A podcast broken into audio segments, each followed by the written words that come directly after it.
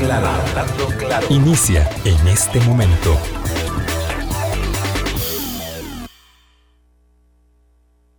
Colombia. Con un país en sintonía, son las 8 en punto de la mañana. Gracias por hacer parte de nuestro Hablando Claro. Hoy, lo acaba de decir nuestro colega Alan Arroyo, hay anuncio de, medidas eh, restrictivas. Eh, no queda más, vamos a ello.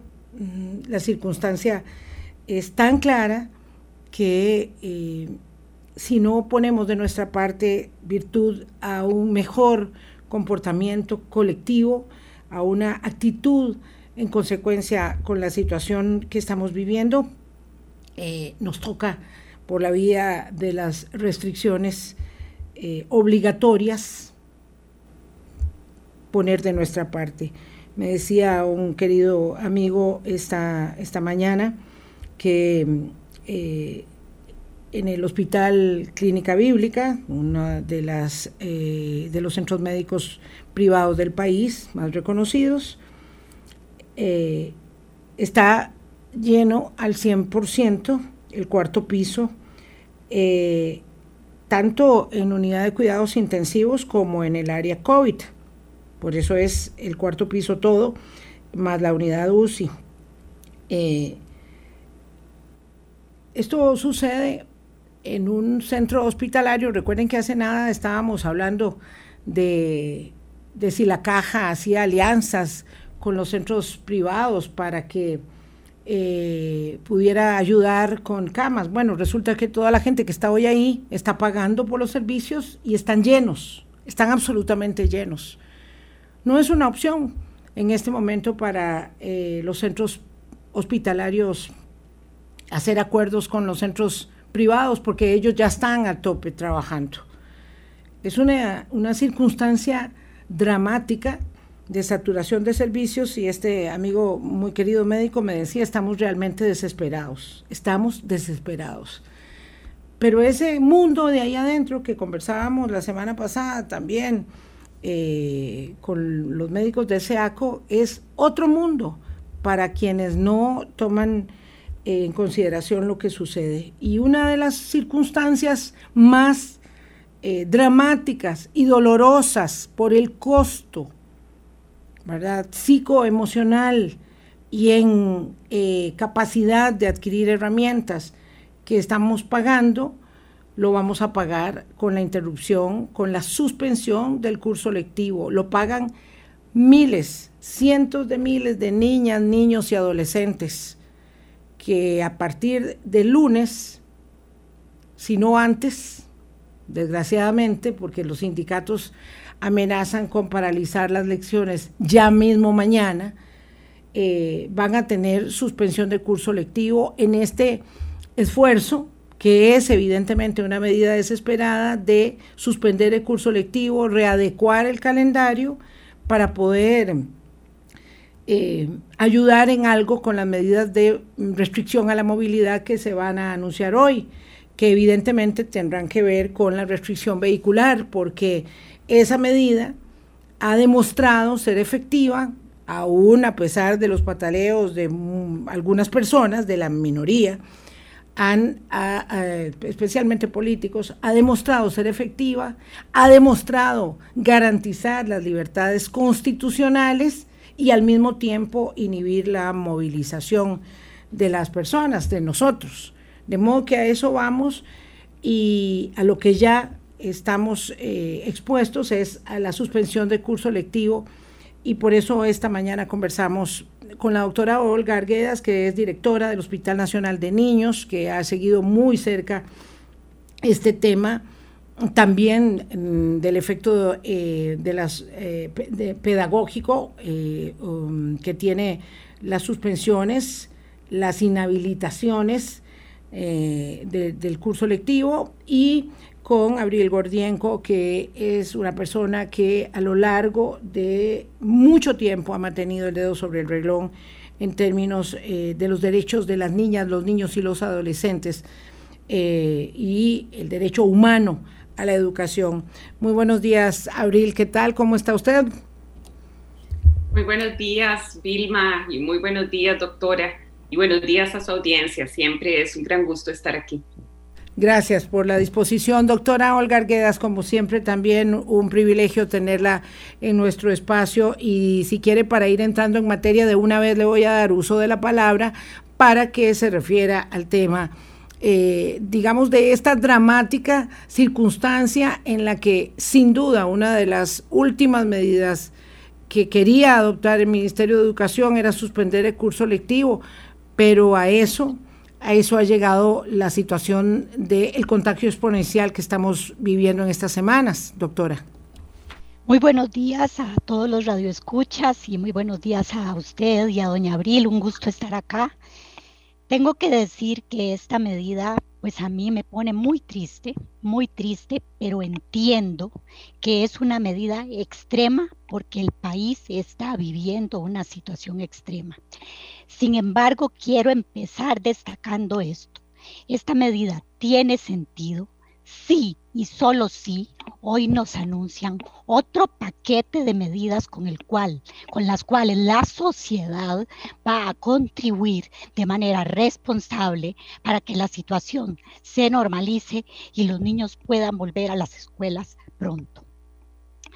Es el, la escuela tiene un valor enorme para la salud mental de los niños, para la salud intergeneracional, para la salud física.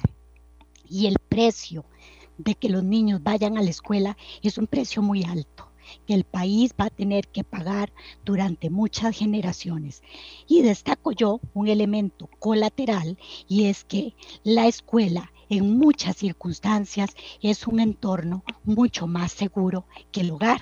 Sin embargo, yo creo que estas consideraciones ya las hemos abordado en, conversaciones previas y hoy tenemos que entender que quizás toca, toca tomar esta medida dolorosa, pero acompañada de otras medidas dolorosas también, vigorosas, para que logremos que el país vuelva a retomar el control de la pandemia. Muchísimas gracias, doctora Arguedas. Eh, ya en la elaboración de entrada pone la doctora Olga Arguedas, directora del Hospital Nacional de Niños, el punto sobre la I. Sí y solo sí tiene sentido si se complementa con otras medidas, que no sean los estudiantes nada más los que pongan la cuota de sacrificio. Abril Gordienco, apenas la semana pasada, usted mantenía eh, su campaña de aulas abiertas, de la necesidad de no hacer un cierre completo. Ahora estamos hablando de una suspensión, de una, digamos, readecuación de curso lectivo para terminar eh, allá por el 20, 22 de enero con el tema de las graduaciones eh, y eh, evidentemente como era eh, de esperar, ya saltaron los sindicatos. Pero bueno, vamos a hablar ahora después de, del papel que, que, desempeñan. Primero, lo que dice la doctora Arguedas, doña Abril, y su elaboración fundamental de que las aulas no debían cerrarse. ¿Cómo se siente ahora con esta decisión? Gracias, Vilma. Y viera que yo agradezco muchísimo la oportunidad que usted me da de, de invitarme a este programa porque Reconozco el privilegio que es a través de este medio llegar a miles de hogares y a miles de personas y contribuir a que se puedan formar una, una opinión pues crítica. Mi, mi posición a lo largo del último año ha sido que pongamos al estudiante, a las niñas, los niños y los jóvenes en el centro de todas las medidas que tomemos. ¿Por qué? Pues porque son no solo nuestro futuro, son también nuestro presente, pero sí son el futuro. Y ya vivimos una vez lo que es tener lo que llamamos una generación perdida. Eso en términos de competitividad del país y en términos de, desarrollo y de todas esas mediciones que nos gusta hacer y que en general el mundo hace. Pero detrás de esos índices hay personitas, hay seres que se están desarrollando y que queremos que sean felices y que se desarrollen de una manera integral. Entonces, pues digamos que mi campaña ha sido por tener a los niños como prioridad y por tomar medidas que sean sensibles a sus necesidades, por supuesto, muy consciente de que hay una tensión entre el problema de salud, el problema sanitario por la epidemia o pandemia y, y el derecho a la educación. Y que va a haber momentos como este en que, en que esos dos derechos, pues de alguna manera colisionan y hay que escoger y darle prioridad a alguno. Pero además, mi campaña ha sido por medidas diferenciadas, con sensibilidad territorial, por medidas escalonadas, progresivas, que tomen en cuenta las diferencias en tasa de contagio a lo largo y ancho del país, que tomen en cuenta las vulnerabilidades de ciertas poblaciones, las infraestructuras de las escuelas, la capacidad de gestión de los centros educativos. Hay algunos con una alta capacidad de gestión, con buena infraestructura que podrían haberse mantenido abiertos. Probablemente no del todo en el Valle Central. Yo, yo estoy de acuerdo en que en este momento había que, que cerrar, había que tomar una medida dramática, drástica como esta. Lo que no estoy de acuerdo es en hacerla unitaria, es decir, la misma medida para todo el país cuando hay realidades muy diferentes los niños en la isla de Chira o los niños en Talamanca eh, que llegan caminando, que no es que se montan en un bus apretados para llegar a la escuela, que llegan a aulas que están ventiladas y abiertas porque hasta por el clima se han diseñado mucho más abiertas, que son grupos pequeños, que la única manera de recibir algo de material, de contenido, pero además de socializar con sus pares, con los de arriba y abajo, esa relación intergeneracional que mencionó la doctora, es yendo a la escuela.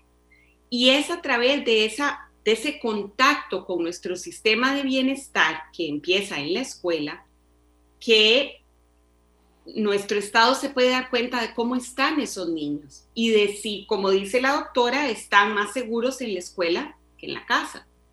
Entonces, pues mi, mi dolor de hoy es, pues por supuesto, por todos los niños y niñas y jóvenes que hoy no van a ir a la escuela y al colegio, bueno, perdón, hoy no, que a partir del lunes no van a ir a la escuela y al, y al colegio, pero me duele porque nuevamente se tomó una medida que injustamente se va a aplicar a realidades muy diferentes y que yo hubiera querido una política pública más fina, más asertiva, eh, más adecuada para los problemas y las necesidades de todas las regiones.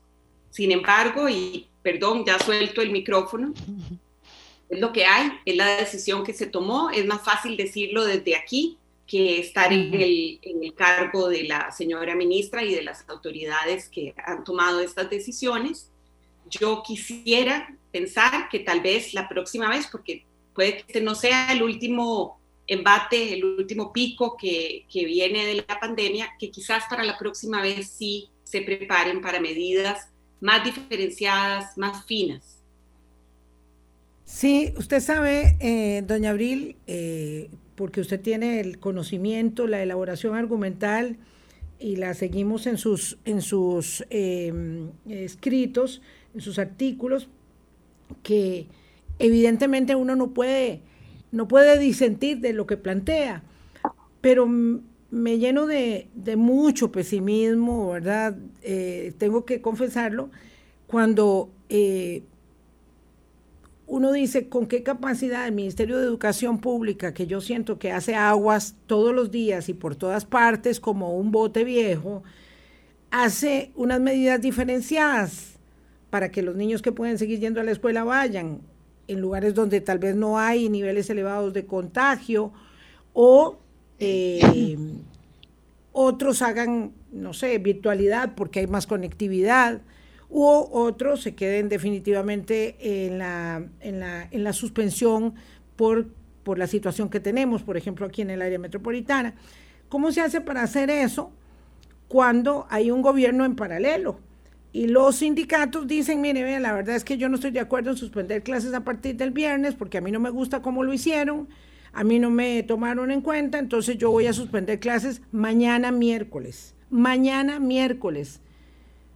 Así que los muchachos, algunos tendrán clases miércoles, jueves y viernes, otros no tendrán del todo, porque tienen que asumir las consecuencias, las niñas, los niños y los adolescentes, de las decisiones de la política pública, ¿verdad? Del Ministerio de Educación, que están fundamentadas en el Ministerio de Salud, pero además del gobierno en paralelo de los, de los sindicatos, eh, y, y, por supuesto que están pensando en qué les sirve a los educadores virtud a las clases eh, y lo digo con todo respeto para muchos de ellos que sé que no coinciden, virtud a las vacaciones de Navidad o de enero próximo, eh, y entonces dicen, no, nos vamos a ir a huelga ya porque nosotros lo que queríamos era virtualidad, cuando sabemos que la virtualidad también es otra brecha más de desigualdad.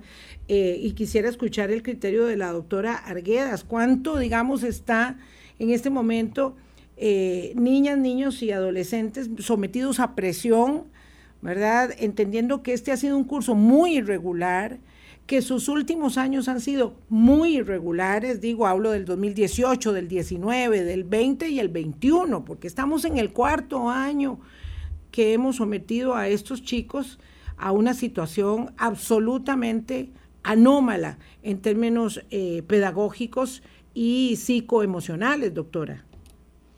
Sí, vamos a ver. Yo le voy a contar desde mi experiencia clínica como médico, que tengo el privilegio de trabajar en el Hospital Nacional de Niños, que yo siempre digo, es un laboratorio vivo de la democracia porque en este hospital vienen niños de todo el país, de todos los estratos sociales, de todos los credos, y es una oportunidad muy singular desde el punto de vista existencial. Entonces, ¿qué sucede? Cuando se abrieron las escuelas, muchos niños estaban felices de regresar, muchos adolescentes felices de regresar sin embargo, había algunos niños que mostraban ya esto que se está describiendo de esta fobia de socialización pandémica que ya a muchas personas les da miedo, nos da miedo interactuar con los otros y esto ya lo empezamos a ver en los niños. Es una situación pues realmente que pues que preocupa. Lo otro, y es que esto saltó, digamos, eran debilidades prepandémicas que se hicieron muy evidentes con la pandemia y es la brecha tecnológica que existe en nuestro país consultando datos del Ministerio de Educación, hay un 40% de los niños que no tienen acceso a la virtualidad. Entonces, discúlpenme, los que piensen diferente los respeto, pero creo que hay evidencias muy contundentes que demuestran que el curso bimodal con una población de 40% de niños que no tienen acceso a la virtualidad es una fantasía. Y a mí me parece que en eso la decisión del, del, Ministerio de Educación ahora fue acertada. Lo que aplicaba no era un retorno a la virtualidad, sino que lo que aplica justamente es una pausa y que retomemos la educación cuando podamos hacerlo con toda su plenitud, con todo el respeto que los niños, niñas y adolescentes merecen. Sí, va a ser un sacrificio porque vamos a tener que trabajar todo el cuerpo docente, que estoy segura que en su vasta mayoría lo harán con mucho gusto. Van a tener que trabajar en un horario inusual, pero eso es importante hacerlo si cumplimos el propósito. Creo yo que pues entre la decisión de pausar o la decisión de hacer un retorno a una virtualidad basada en la fantasía, porque no es la realidad del país, yo prefiero la pausa y nos deja una obligación importantísima, porque ahora de las primeras cosas que hay que hacer es trabajar como país en resolver esa brecha. Doña Abril, su opinión, por favor. No, no puedo estar más de acuerdo con la doctora que realmente conoce la situación también y agrego, no es solo un 40% del estudiantado, sino gran parte de los docentes tampoco tienen las condiciones tecnológicas en términos de conexión a Internet eh, estable o del todo no la tienen, del equipo adecuado y de las destrezas tecnológicas.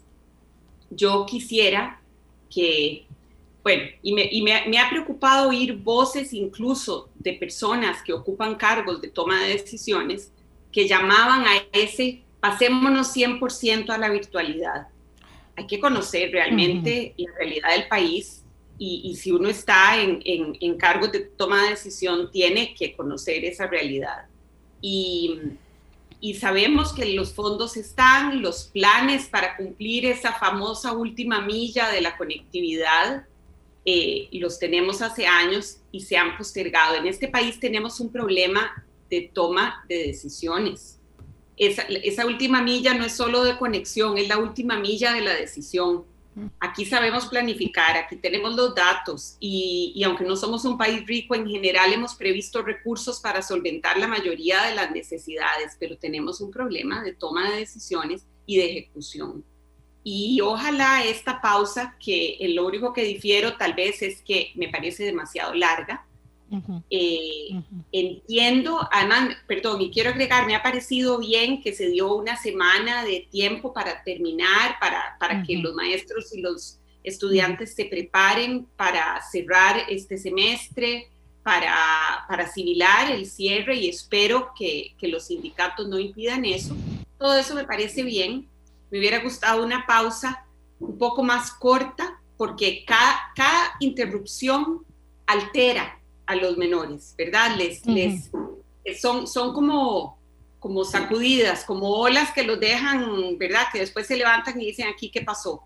Volverse y, crean y crean nuevas realidades que se asientan. Entonces, volver a salir del hogar después de dos meses para volver a ir a la escuela, al colegio, ¿verdad? En esos dos meses pueden pasar cosas, puede haber jovencitos y jovencitas que ya no quieran regresar, que ya eh, busquen trabajo en la informalidad o que yo quisiera que una de las nuevas medidas a futuro sea que cada vez que se acuerda una suspensión o un cierre, se esté revisando el plazo. No sea un plazo, sobre todo si, si se piensa que puede ser largo, que no sea tan, tan rígido, porque estamos en una realidad muy dinámica. Y de nuevo, hay zonas que podría ser que eh, por las inundaciones de noviembre o de octubre otra vez van a tener suspensiones, entonces mejor aprovecháramos ahora y tal vez tenían condiciones para mantener un poco más el curso lectivo.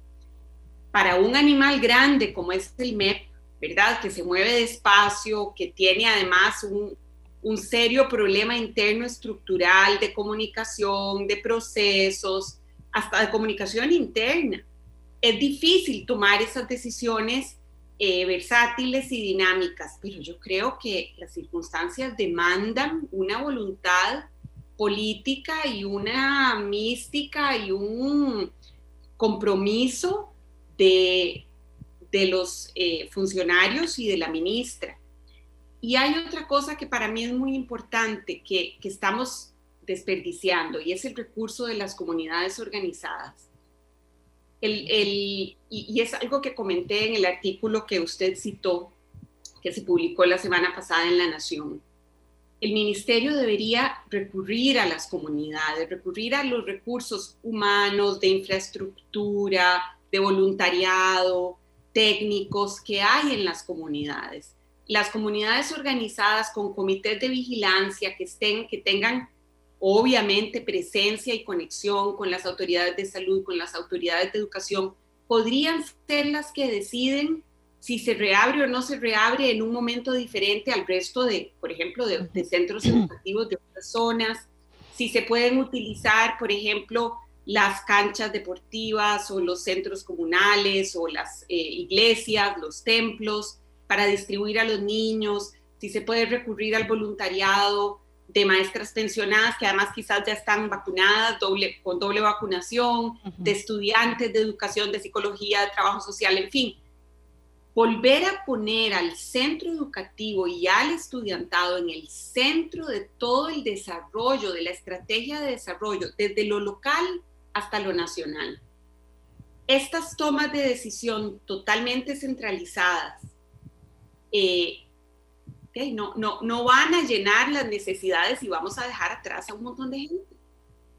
Permítame, doña Abril Gordienco, especialista en temas de educación, activista cívica, y la doctora Olga Arguedas, directora del Hospital Nacional de Niños. Voy a una pausa. Aquí tengo algunos comentarios de nuestros oyentes eh, que son realmente eh, tristes virtud a la interrupción del curso, al curso lectivo, el efecto que esto genera en los chicos eh, es demoledor, de verdad. Ya venimos. Hablando claro. Colombia. Con un país en sintonía son las 8.28 minutos de la mañana. Gracias a nuestros auspiciadores que por 14 años y medio nos han acompañado y nos permiten vincularnos con ustedes, a ellos y a nuestra casa Colombia. Tengo un comentario aquí que, me parece mm, revelador, que quiero compartir con la doctora Olga Arguedas y con doña Abril Gordienco. Em, esta madre dice que el sistema educativo híbrido, como ha estado hasta ahora, ha sido muy difícil emocionalmente para las niñas y los adolescentes, los niños, y que requiere una autodisciplina más propia de los, de los adultos. Dice que su hija, que es escolar, y su hijo, que es colegial, han llorado mucho en el proceso de acomodarse. Y ahora, que en las últimas dos semanas se empezaban a sentir más, digamos, en, en su rumbo, ahora cancelan las clases y en dos meses empezarán todo de nuevo. El nivel de frustración que esto implica, sin mencionar el encierro y el odio a estar encerrados, no ayuda a la salud mental. No van a recordar fácilmente las cosas, así que es como empezar el año lectivo otra vez. No pensaron en ellos y en ellas, ninguno quiere estar en receso. Ayer fue un día horrible para los dos. En la escuela de su hijo, por ejemplo, ni siquiera ha habido un contagio ni siquiera ha habido un contagio. Don Luis Rosero Bixby decía que lo que había era una especie como de terror generalizado en los educadores y que eso también influyó mucho. Eh, digamos que la sensación de vulnerabilidad y terror y de miedo era mucho mayor que lo que los centros educativos estaban generando como contagio como dice Abril, ahora ya esta decisión está tomada. Eh, el tema es el efecto que esto causa, si es que podemos plantearlo eh, en esa dimensión, Abril, el efecto que esto genera en, los estudiantes. Yo hubiera querido, eh, Vilma, que la comunicación de ayer fuera fuera más asertiva, que se le hablara a los estudiantes, que se le hablara a las familias, que se le hablara a los docentes. El MEP tiene y me consta, un departamento de comunicación con personas muy comprometidas, apasionadas por lo que hacen, pero muy pequeño, que no da abasto. Para ser la institución con la planilla más grande del país, tiene uno de los eh, departamentos de comunicación más pequeños. Y la comunicación es fundamental porque la comunicación permite abordar los sentimientos de las personas a las que les queremos llegar. No es solo mandar un mensaje aséptico, ¿verdad? Técnico, bien escrito, sino cómo los montamos a bordo, cómo los hacemos parte de este plan, cómo los inspiramos, cómo los sensibilizamos, cómo abordamos sus preocupaciones. Y el MEP no ha podido abordar ni llegarle a todas estas eh, eh, diferentes audiencias con las que le toca tratar eh, de la comunidad educativa, pues porque tiene lamentablemente dentro de esa reingeniería que requiere el ministerio está la de dotarlo de, de un departamento de educación, perdón, de comunicación mucho más sólido, con capacidad de atender a su planilla de docentes, a su propia planilla de otro tipo, burocrática, administrativa, a madres y padres, a los menores y a tantos, a sus suplidores, etcétera, al país, las redes sociales, en fin.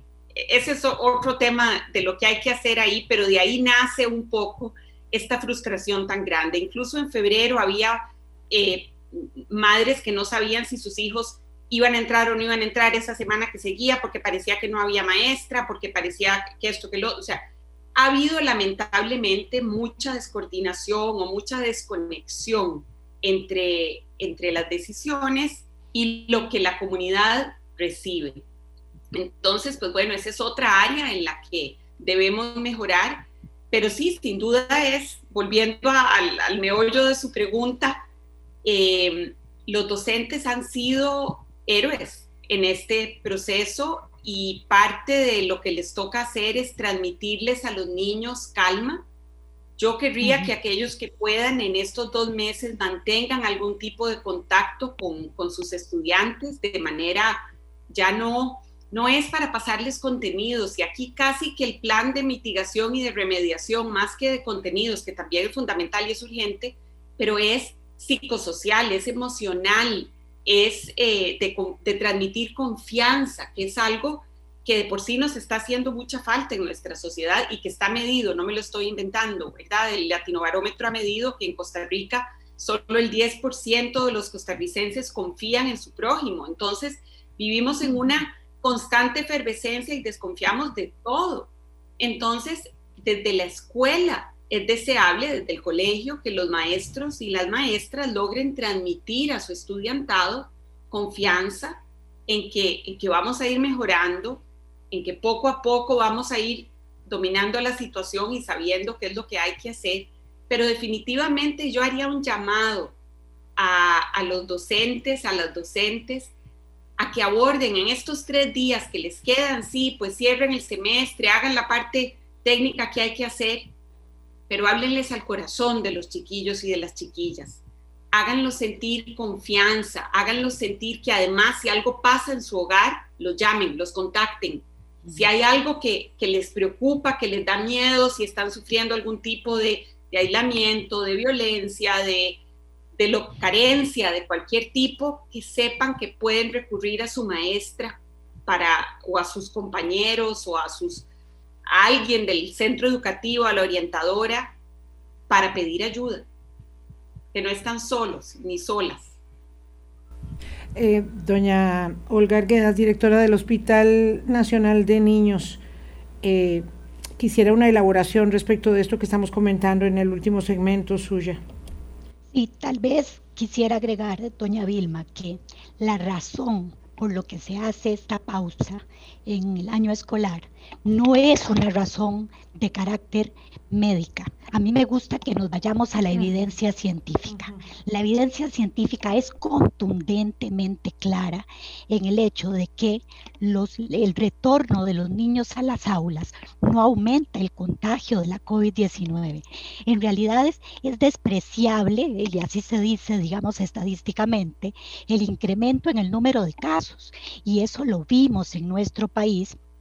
Nosotros lo vimos aquí en el hospital, no tuvimos un incremento importante de hospitalizaciones, ni de niños en cuidado intensivo, ni de fallecimientos por el retorno a las escuelas tampoco un incremento importante de contagios en el personal de los centros educativos. Y esto coincide con los estudios que se han hecho en otras partes del mundo, que aunque tienen realidades epidemiológicas diferentes, en este aspecto particular los resultados fueron los mismos. Hay un estudio interesante que a mí me preocupó Hace un par de semanas incluso me tomé yo el atrevimiento, porque yo soy de la esfera técnica, no política, pero de hablar con algunas autoridades de salud, porque en Israel publicaron un estudio muy llamativo en el cual estudiaron los niveles de contagio en los niños antes de la, presencialidad y después, es decir, antes de la suspensión de la presencialidad y después. Y lo interesante es que en los menores de nueve años no hubo ningún cambio. Los pediatras esto ya lo sospechábamos. Los niños pequeños son menos propensos a infectarse y son menos propensos a transmitir la enfermedad. En el grupo entre 10 y 19 años sí hubo un discreto incremento y entonces, pues precisamente es una población en la cual tenemos que trabajar un poquito más que pues incentivando el cumplimiento de las medidas preventivas. Pero este es quizás el primer mensaje que quisiera decir. La razón por la que se toma esta decisión es por una voluntad del país de que vamos a reducir movilidad urbana para bajar la situación gravísima que tenemos en los hospitales de adultos. Y en eso pues respetamos la decisión.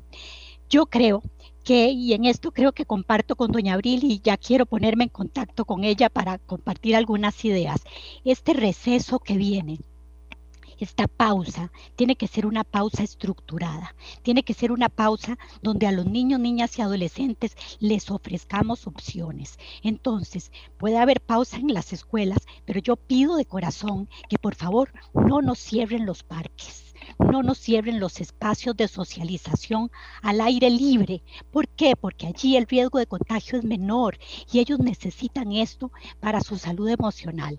También pido que haya una colaboración que sin duda la vamos a obtener de otras entidades como el Patronato Nacional de la Infancia, como UNICEF, como Pan y Amor, ¿para qué? Para que demos un monitoreo estrecho a posibles situaciones de violencia que puedan darse en los diferentes hogares. En eso tenemos que estar más vigilantes que nunca.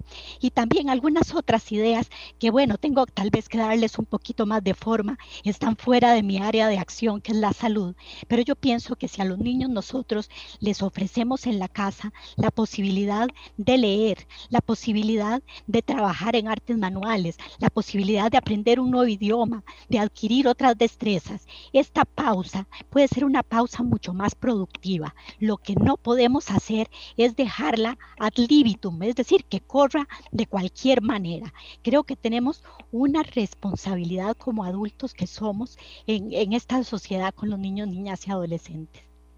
E, este me parece un punto sustantivo. Me decía una amiga que es educadora de un colegio, eh, digamos, de una comunidad en vulnerabilidad en San Carlos, que eh, los niños, los, muchachos, no querían ir a la casa, no querían ir a la casa. Eh, y cuando nos estaban portando bien, ella, ella les decía, chiquillos, si no se portan bien, los mando para la casa. Y no, profe, por favor, no, no me mande a la casa. Ellos no querían volver a la casa y los padres no querían que los hijos estuvieran en la casa. Eh, ahora ya la situación está dada. Por otro lado, doña Abril, hemos aprendido mucho de cosas que no sabíamos. Entonces, el año pasado se mantuvieron meses de meses cerrados los parques. Ahora, doña Olga dice, por favor, que no cierren los parques, que no cierren espacios al aire libre. Y ayer decía un, especialista que entrevistaba a mi colega Ernesto Rivera en, en la noche en Canal 13, que hoy sabemos que no hay prácticamente contagios al aire libre, muy poquitos. Entonces, que por favor esos espacios podamos eh, digamos, ponerlos o mantenerlos ahora a disposición, tanto como las actividades lúdicas, porque la verdad es que hacer nada en la casa, ¿verdad? levantarse a las 11 de la mañana, no bañarse en todo el día, no tener una rutina, no tener tareas que hacer, eso es terrible en la vida de cualquier persona, doña Abril. Absolutamente, y sobre eso quiero decir tres cosas. La primera, hay otro daño colateral de estos cierres y es el de las madres. Las madres están exhaustas, están agotadas de tener a los niños todo el tiempo en su casa. Muchas de ellas además tuvieron que abandonar su empleo para poder cuidar a los niños por casi todo el 2020 y estos cierres prolongados claramente, si alguna recuperó el trabajo, eh, ahora está viendo a ver cómo va a ser para resolver esta, esta pausa pero además están agotadas. Entonces también pedirles a ellas que ellas solas se encarguen de, incluso si su pareja les ayuda, de compensar lo que no están recibiendo en la escuela es, pedirles demasiado.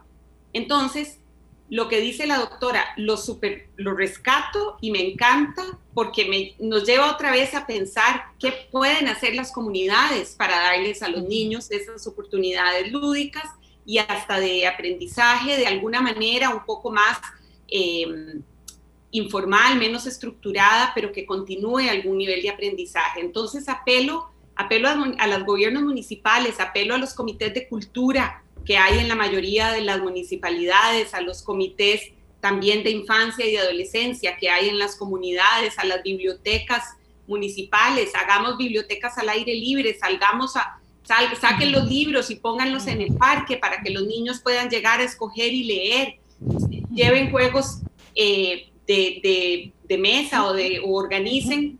Las comunidades organizadas pueden mitigar muchísimo de este daño psicosocial, emocional, mental que están sufriendo los menores y aliviarles un poco a las madres esta carga. Sé que en el mundo en general se han organizado muchos eh, eh, barrios a veces que las mamás se turnan para cuidar a los niños que, viven cerca, las que no trabajan, una mujer siempre trabaja, las que no trabajan, eh, digamos, profesionalmente o fuera del hogar, fuera del hogar. dedican más horas a, a, los vecinos y a cambio reciben algún otro beneficio del resto de los vecinos, los famosos hogares comunitarios de Doña Gloria Bejarán hay que pensar fuera de la caja, hay que buscar soluciones para que, como dice eh, la doctora, también esta sea una pausa que tenga sentido. Y, y, sí, yo espero que no, que no nos digan hoy que los bares van a mantenerse abiertos, pero las escuelas cerradas y que los parques van a estar cerrados, porque no, los parques tienen que estar abiertos. Pensemos en las zonas rurales, en las fincas, cómo llevar a los niños entonces a tener contacto con los animales. Eh, en San José, o sea, en el, en, el, casco central tenemos un montón de parques urbanos hermosos. Hay que aprovechar en esta pausa. Eh, incluso el ministerio podría enviar ideas, sugerencias, pero yo de nuevo insisto, las comunidades pueden hacer muchísimo. Y la tercera cosa que quiero decir es, yo espero que también para el MEP esta sea una pausa de mucho trabajo, para preparar el plan de remediación que urge, un plan de remediación de lo que se ha perdido en estos cuatro años, que aborde la pérdida de contenidos, que reestructure el currículo, porque es imposible recuperar cuatro años y comprimirlos en, en un año o en dos años. Va a haber que dejar ir contenidos, va a haber que sacrificar contenidos, hay que priorizar pero que aborde también esta parte emocional y mental que nos decía la doctora, las fobias, los miedos, eh, la dificultad para socializar. Eh, bueno, es que, por ejemplo, cosas tan contra, contraintuitivas como que antes de la pandemia les enseñábamos a los niños a compartir todo y ahora hay que decirles, no, no le preste el lápiz, no le preste el tajador, que no toque lo suyo, no se puede intercambiar, Dios libre la mascarilla. ¿Verdad? Y, que entiendan que esto es una realidad eh, como, una, como un paréntesis en el que vamos a cambiar ciertas costumbres, pero que, que lo que queremos es una, una humanidad más bien colaborativa, que comparta, solidaria, que reconozca las necesidades y sentimientos del otro. Hacemos una pausa. Sí, estoy triste, de verdad que me siento muy triste escuchándola, eh, doña Abril, pienso en cuántos niños, niñas, adolescentes están eh, perdiendo y cuánto están perdiendo en estos, en estos años, porque además, de verdad, hay que pedirle a los dirigentes sindicales que, que, que depongan su actitud tan egoísta, tan mezquina, y hablo de los dirigentes sindicales, no estoy hablando de los educadores, no están poniendo a los niños y a los adolescentes en el centro de las elaboraciones que hacen estos chicos de la educación pública del país, eh, yo no sé cómo se mide el efecto de esto.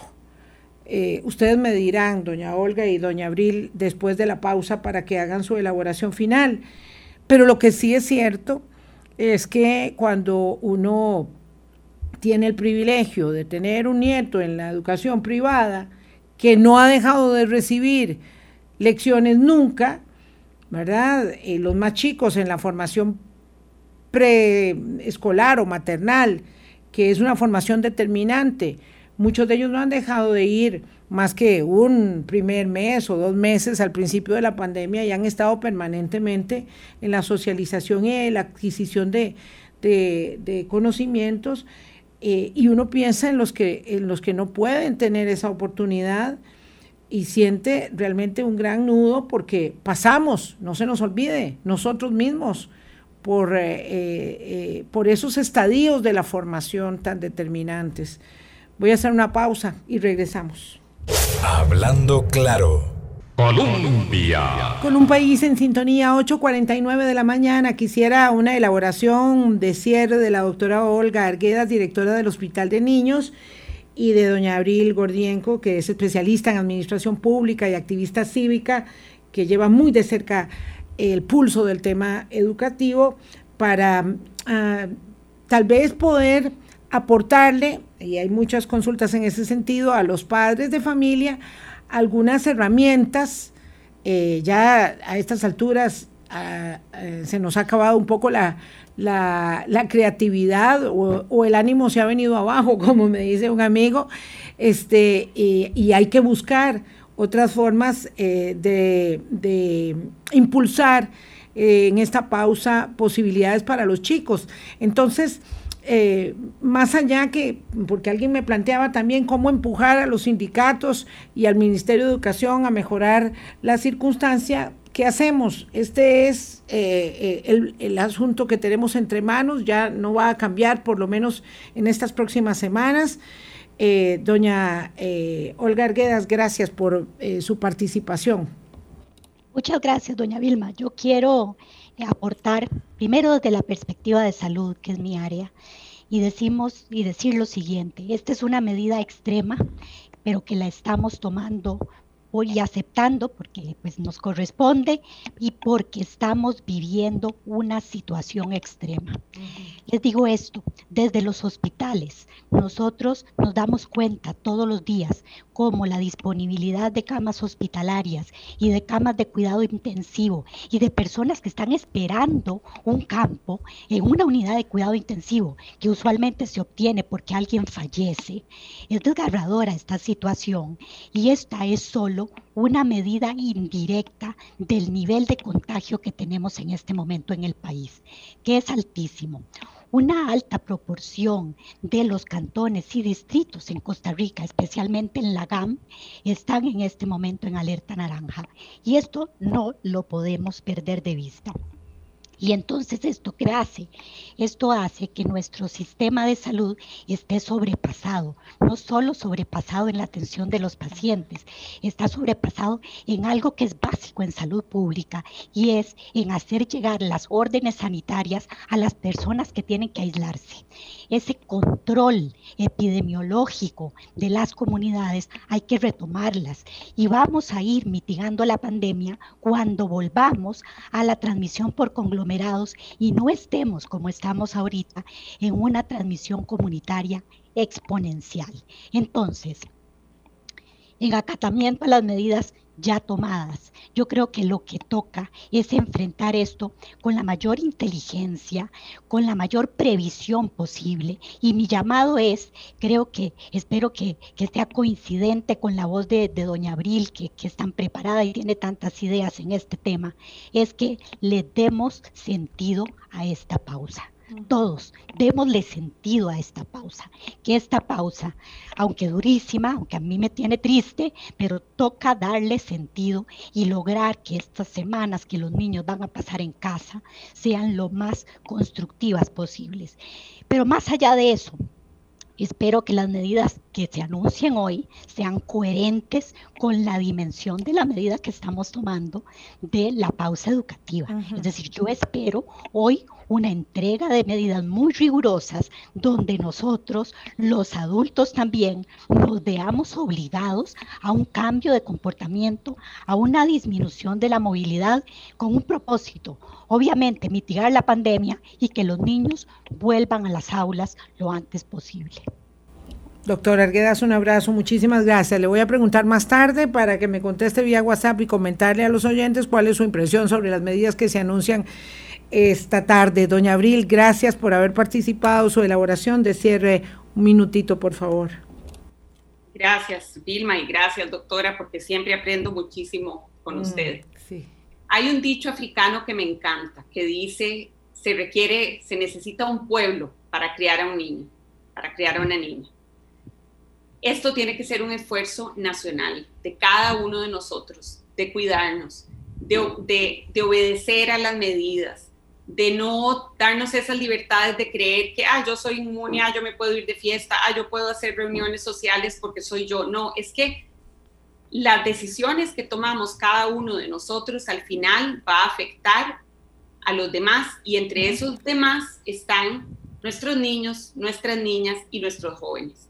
Las escuelas y los colegios no van a volver a abrir si siguen habiendo, o sea, si este pico no se baja. Aunque hayan puesto un plazo, es capaz que lo extienden si no bajamos los contagios. y pueden volver a cerrarlos si no nos comportamos como una sociedad sensata, madura, solidaria, que entiende que la, que la generación de niños, niñas y jóvenes es responsabilidad de cada uno de nosotros, no solo de su papá y su mamá, es responsabilidad de todos. De nuevo, se requiere a un pueblo para criar a un niño y a una niña. Gracias, de verdad. Un abrazo, doña Abril Gordienco, y a la doctora Olga Arguedas, mi profunda admiración, como siempre. Enfrentemos esto con, con generosidad, con empatía, con sentido constructivo.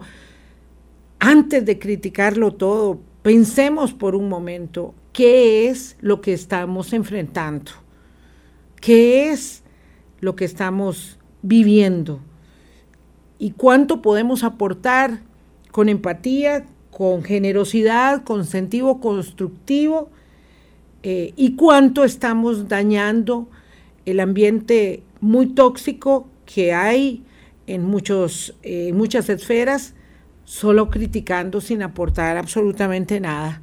Esto es, esto es duro, es pesado y las niñas y los niños necesitan de nosotros para salir adelante. Que la pasen muy bien. Viene mi compañero eh, Francisco Villalobos con gente gerente después del micro de noticias. Quédese aquí en Colombia con un país en sintonía. Hablando claro, hablando claro.